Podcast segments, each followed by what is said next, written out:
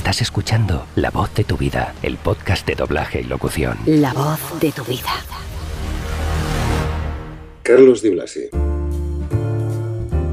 Esta semana nos acompaña en La voz de tu vida uno de los grandes nombres del doblaje de Barcelona de los últimos 20 años, cuya carrera ha ido increciendo de una forma tan vertiginosa que incluso a día de hoy es capaz de seguir sorprendiéndonos porque sus capacidades actorales, como así lo ha demostrado en muchas ocasiones, no tienen techo. Carlos Di Blasi, bienvenido a La Voz de tu Vida. Hola, ¿qué tal? ¿Cómo estáis? Bueno, pues muy contento de estar aquí. Igualmente, encantado de tenerte con nosotros. Igualmente, Pedro, mucho gusto. Oye, Carlos, la primera pregunta, como ya sabes, es que te describas tú mismo. ¿Quién dirías en tus propias palabras que es Carlos Di Blasi? Bueno, es, supongo que otros compañeros te lo habrán dicho, para mí es difícil, es difícil porque... Sí. Bueno, yo diría que ante todo soy un apasionado del doblaje y un apasionado de mi trabajo y, y entonces pues bueno, soy un apasionado de contar historias, siempre me ha gustado contar historias, leer cuentos eh, desde, desde pequeño y pues bueno, eh, yo creo que para resumirme esa es una palabra que, que, me, que me, definiría muy bien, ¿no? apasionado de lo que hago afortunadamente. ¿no? Es como me siento. Pues estupendo. Oye, Carlos, ¿y en qué momento decides que quieres ser actor? Bueno, pues eh, fue un momento en el cual, no sé si, si eh, yo iba, a mí siempre me había gustado el cine.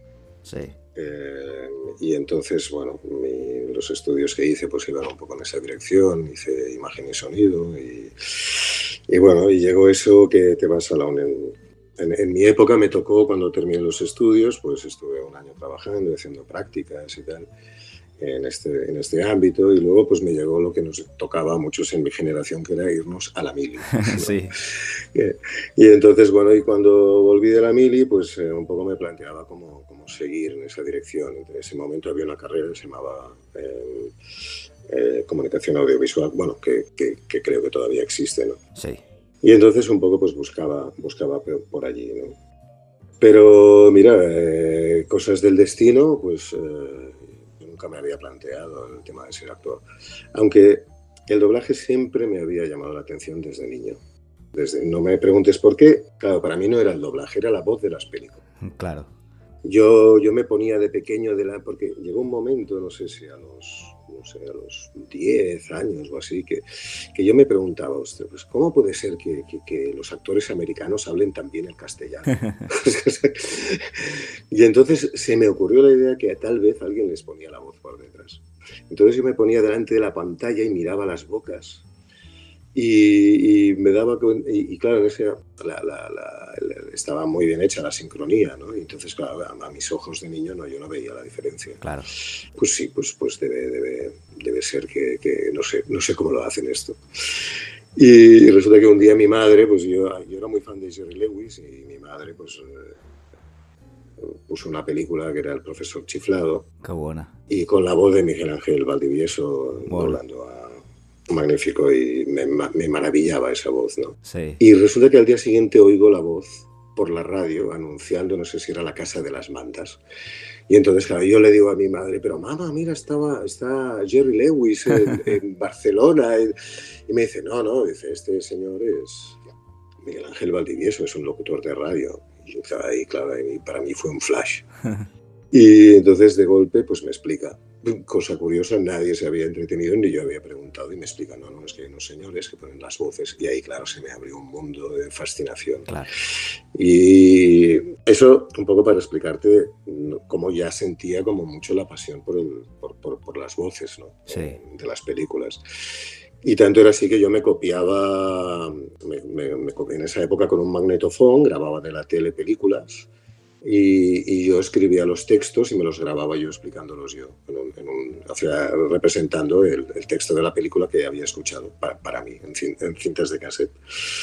Y bueno, fue pasando los años, pero yo, claro, eso me quedaba como algo anecdótico. Sí. Eh, para no enrollarme, que soy muy rollero, no importa, si necesitas.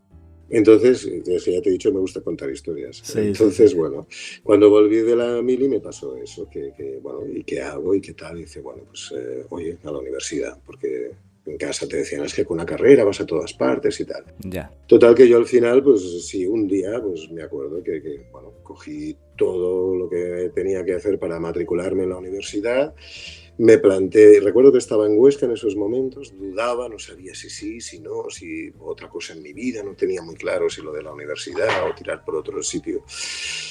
Y resulta que, bueno, cuando me iba a matricular, eh, no podía, no podía, no podía avanzar. Estaba delante de la universidad, estaba clavado, no podía. No sé qué me pasaba. Y, en ese momento de duda llamé a mi hermana, que siempre ha sido una buena consejera para mi vida, que tenía o tiene nueve años más que yo. Sí. Y yo la llamé y le dije, mira Lidia, no sé lo que me pasa, pero no puedo entrar a matricularme en la universidad y no sé lo que me pasa. Y me dice mi hermana, pero tú qué es lo que quieres hacer? Y yo le dije, mira, a mí lo que me gusta es el doblaje. Claro. Digo, pero no sé ni por dónde empezar. y, y, mi hermana me dijo, oye, pues mira, vete a casa, eh, empieza a averiguar cómo va esto del doblaje para entrar, que hay que estudiar y todo esto, y tira por aquí. Y, y, así lo hice. Volví para casa con los, con los documentos debajo del brazo de la matriculación, que, que aún los debo tener por aquí, porque soy de acumular. Y cogí las páginas amarillas, busqué estudios de doblaje y me presenté allí a preguntar qué había que hacer para hacer doblaje. Y bueno, todos, cada uno me iba diciendo alguna cosa, decían qué cursos no había, qué tal, qué se les parecía, que en el Instituto del Teatro. Y sí, sí, y bueno, me fui al, al Instituto del Teatro, ahí no había doblaje, pero había una, par, una sección de interpretación de textos, interpretación vocal. Sí. Y dije, pues mira, para estar parado, pues por aquí empiezo. ¿sabes? Sí. Me matriculé allí y, y bueno, la, la, el destino yo creo que un poco intervino, porque es que después fui conociendo gente que sí allí que se dedicaban a esto, que me dejaron ver cómo era una sala de doblaje, eh, bueno, poco a poco. Eh, estos fueron mis inicios y luego tuve la suerte de que pidiendo pruebas y pruebas y pruebas, pues al final me hicieron la prueba de muchas que me hicieron, una me convocaron y a partir de ahí, pues, pues una convocatoria al mes, después fue una convocatoria a la semana, después fueron dos. Y llegó un momento que afortunadamente pues tuve que dejar el trabajo que tenía entonces porque ya tenía tantas, tantas convocatorias que ya no podía combinarlo, ¿no? Claro. Y sobre todo aprendí, pues gracias a los grandes profesionales con los que tuve la, la, oportunidad de trabajar en esos momentos, grandes directores, y luego mucho, yo iba mucho a ver a las salas de doblaje, sí. la, la, gente, cómo trabajaban los protagonistas, claro. gente grande. Bueno, yo recuerdo haber visto a Salvador Vidal, a Camilo García, a Pepe Antón Muñoz, a Jordi Brau, a Oscar Barberán. Eh, bueno, tuve la suerte de, de, de ir allí a, a, ver y ver y ver y horas y horas y horas sentado como, como los protagonistas, como, como esa gente hacían las cosas. Sí. Maravilla, y yo estaba maravillado. Mm. Incluso tuve la oportunidad de ver a Orsenio Corsellas, a Joaquín Díaz. Qué bueno. Tuve mucha suerte en ese momento. Y, y bueno, y eso con, con, tenacidad, interés y la suerte, la suerte también de que... Sí también me ayudó el hecho de que antes de empezar con el Instituto del Teatro tuve la suerte de tener una novia que ella sí que hacía teatro sí. y me metió en, en, no me metió en su grupo de teatro de hecho yo la acompañé a un viaje a Dinamarca en el curso de teatro en, el, en, su grupo de teatro sí. como acompañante y resulta que uno de los actores se puso enfermo anda y claro, no había suplente más que yo. Total, que me dijeron, tienes que subir tú al escenario. Y yo, que no, que no, que yo nunca he hecho esto, que yo no sé, que yo, ¿cómo que voy a subir? Yo nunca, yo era más tímido, yo era súper tímido mm. A los 20 años. Claro.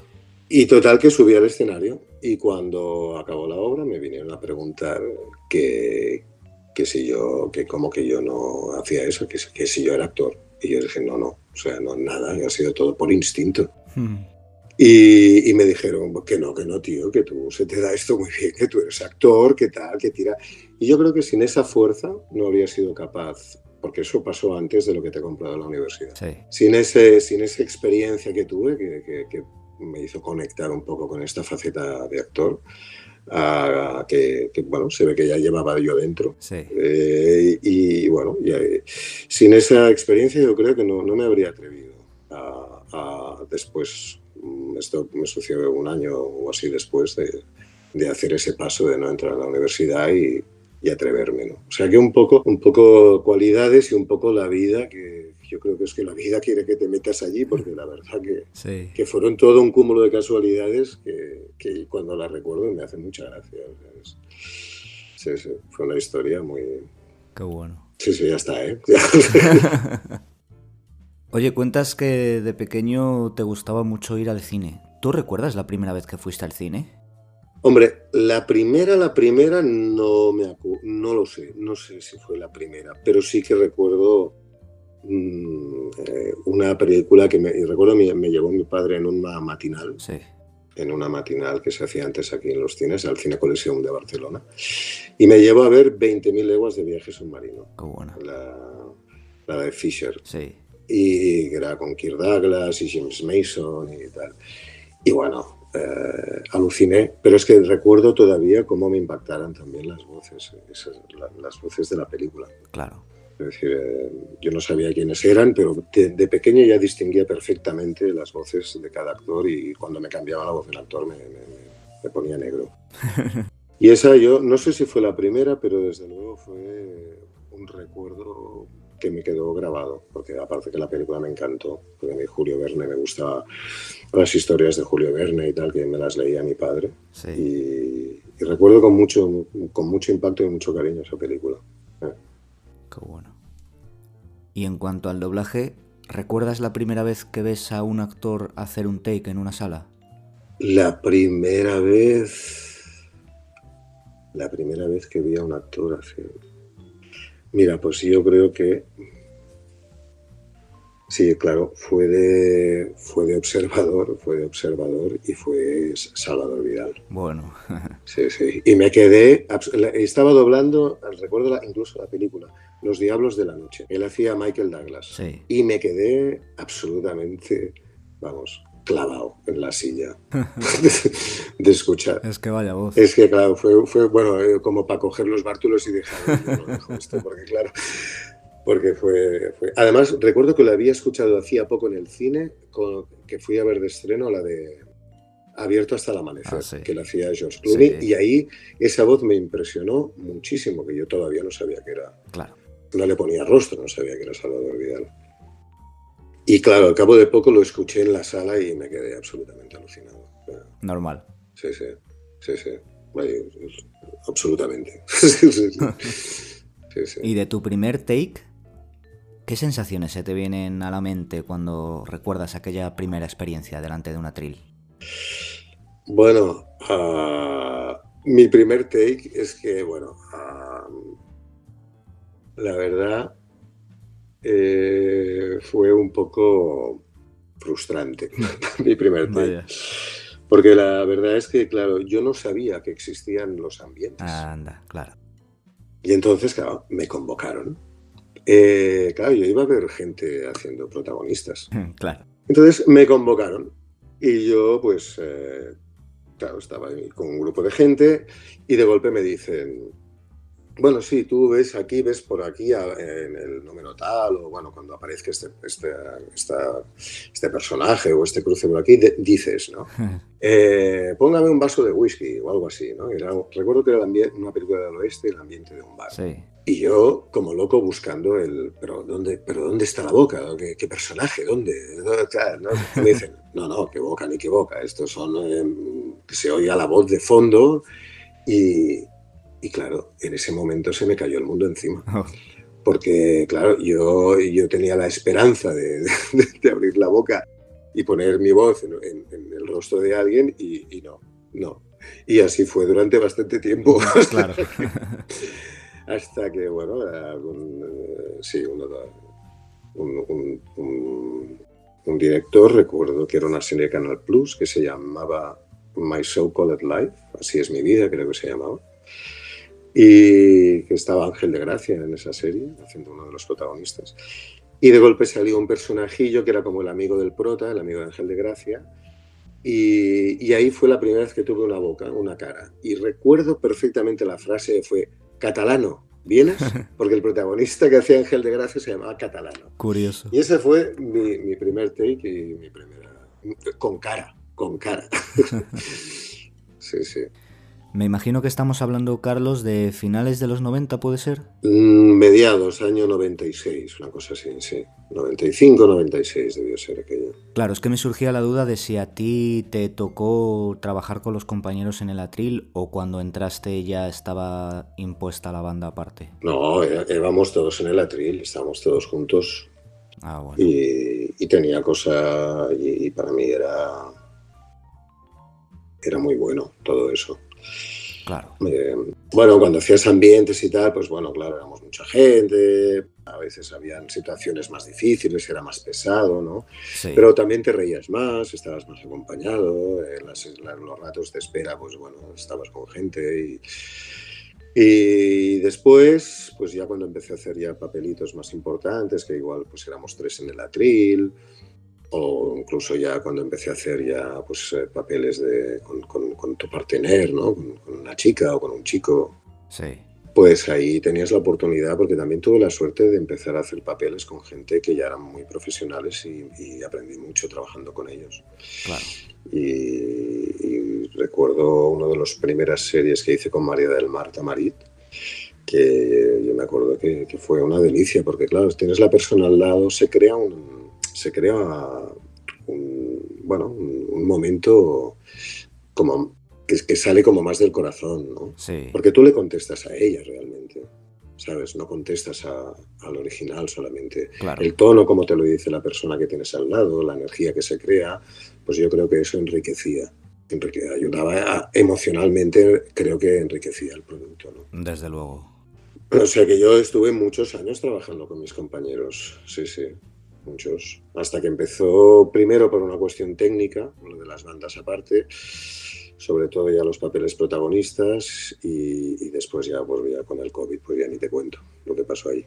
Es una pena porque al final yo siempre lo digo aquí y lo repito en el podcast hasta la saciedad, es que el oficio se aprende en el atril, en la sala y las escuelas están muy bien, yo las defiendo, yo las defiendo muchísimo, pero... Yo, yo también. Es que una... Uh, claro, es que yo, yo siempre pienso, o sea, cuando tú vas a una escuela de pintura, una persona que le guste la pintura, pues evidentemente yo creo que va, va a ver también cómo trabaja gente, ¿no? Que, no solo los de la escuela, sino pues te interesas, vas a museos, vas a, a, a ver cómo trabajan otras personas, ¿no? Para, para, para, para ampliar tus conocimientos. Sí. Entonces a mí es que me parece básico, porque el doblaje, como cualquier oficio, se aprende haciéndolo y cómo, pues, pues, pues fijándote cómo lo hacen los profesionales. ¿no?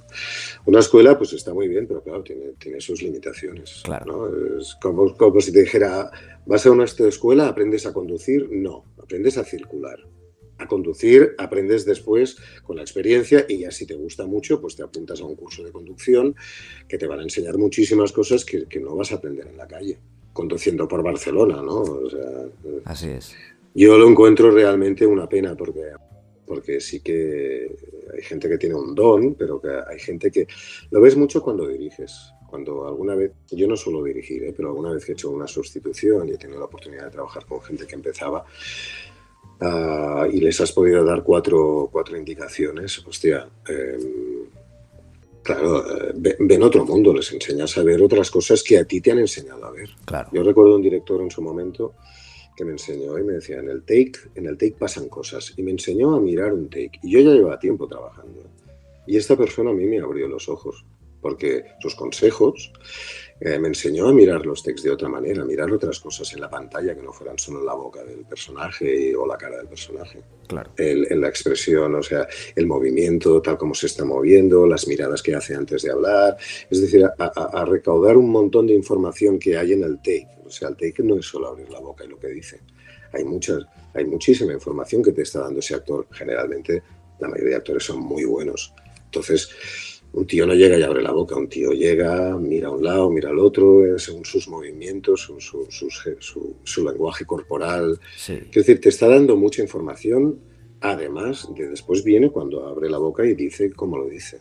Pero todo eso hay que, hay que enseñarlo también. Y bueno, dirigiendo se puede, pero el problema de la dirección es que también vamos con tiempos muy ajustados y a veces no te podrías, los directores, por muy buena voluntad que tengan, a veces no se pueden entretener claro. todo el tiempo que, que, un chico que empieza pues necesitaría, ¿no? por decirlo de alguna manera. Esa es la pena, las prisas, las famosas prisas, porque ahora parece que todo, todo corre mucha prisa ahora. Pues sí. Oye Carlos, eres el primer actor de Barcelona al que entrevisto después de que se hayan convocado paros parciales en Barcelona por temas de convenio y todas esas cositas. Eh, ¿Cómo se está viviendo a día de hoy esta situación allí, Carlos? Ah, bueno, es que no es que haya ciertos paros de ciertos estudios, o sea, paramos unos días para toda la profesión de Barcelona, en principio. Ah, no, no, no sé si ha pasado algo por ahí, pero vamos, es un sentir general, porque, bueno, de alguna manera, pues eh, hemos pasado ya muchos años sin, sin eh, que nos suba, sin subir el IPC, sin, no tenemos ningún convenio real que nos respalde, ¿no? que, sirva para... Entonces es algo que parece nuestros compañeros de Madrid consiguieron y han hecho, hicieron muy bien y entonces creemos que para el bien general de la profesión, no solo para los actores, sino para en general, incluso ya hablando del producto, hablando para los empresarios, yo creo que sería una ventaja para todos. Hemos empezado con el tema este, porque, bueno, por algo había que empezar, entonces... Uh, pedimos, queremos negociar una subida del IPC claro. y, después eh, un compromiso y hacer un, convenio. Es lo que es lo que queremos y yo creo que es, es algo que toda profesión tiene que tener. No, podemos ir a salto de mata como, como hemos ido estos últimos años. En realidad yo creo que es un, un intento de poner un poco de, orden en la profesión porque nos hemos desmadrado mucho todos. ¿eh? O sea, sí. yo creo que no, aquí Creo que todos tenemos parte de responsabilidad, pero, pero no, no puede ser. Yo creo que para un buen futuro de la profesión en Barcelona hay que, hay que entenderse, hay que hablar eh, con buena voluntad, empresariado y, trabajadores, y, llegar a algo que nos beneficie a todos a la larga, porque bueno, tiene que haber unas normas escritas, ¿no? algo que, que respalde Claro. Y, defienda en las dos direcciones, evidentemente, porque los actores también queremos garantizar una calidad de los productos y que los productos no se hagan de, cualquier manera y que se hagan en estudios que, realmente respeten la calidad, respeten el convenio y, toda una serie de factores. Así que estamos en ese momento. Yo espero que no lleguemos a, a una huelga y y espero que podamos hablar antes. Pero bueno, si, si, si la situación nos lleva, pues, pues, ahora sí que por primera vez en muchos años hay un sentir común en la profesión, porque supongo que estamos muy cansados de muchas cosas. Claro. De, y de ver cómo nuestra profesión se ha ido como degradando, ¿no? Y, y como parece que todo vale y que cualquiera vale y que cualquier estudio vale y entonces esto no, poco no, no puede ser, hay que ponerse serios y, y hacer esto como, como lo que es, un, trabajo pues, profesional y hay que tratarlo como tal, como, como un trabajo pues profesional, ¿no? Es un producto profesional. Cuando nos llega una película, es una película muy bien hecha, generalmente. Cualquier película o serie de HBO, de Netflix, los niveles de calidad están por las nubes. Entonces no puede ser que nosotros uh, acabamos, tengamos un sector que, que, que, funciona de cualquier manera. Eh, no puede ser. Está claro. Hay que estar de acuerdo al producto que nos, que nos, que nos está llegando. Desde luego que sí. Pues todo mi apoyo desde aquí, en nombre de la voz de tu vida y en el mío propio, y con el deseo de que todo salga bien. Muchas gracias, que, lo agradecemos, la verdad. Que, que se nos vea con, con, eso, con la imagen de intentar arreglar algo que, que a día de hoy está muy dejado. Oye Carlos, vamos a pasar a hablar de cosas bonitas. Te invito a venirte a la voz de tu vida premium para hablar del doblaje del Rey León. ¿Te vienes? Sí, claro, sí, sí. Pues vámonos. Perfecto. Entra en lavozdeTuVida.es barra premium para escuchar el episodio extra. Pues esto es todo, Carlos Di Blasi. Un placer haberte tenido con nosotros esta semana aquí en La Voz de tu Vida. Pues yo igualmente agradecido, Pedro. ha sido un placer estar aquí con vosotros, contigo. y, y bueno, si la otra gente que escuche esto, pues pues yo encantado de que, de que escuchéis la entrevista y sobre todo de que os guste mi trabajo. Pues así es. Muchísimas gracias por estar y gracias por tu trabajo, por compartir tu experiencia, sobre todo esa historia tan bonita del Rey León. Y te mando un fuerte abrazo. Pues al contrario, muy agradecido. Gracias a vosotros. Chao, Pedro.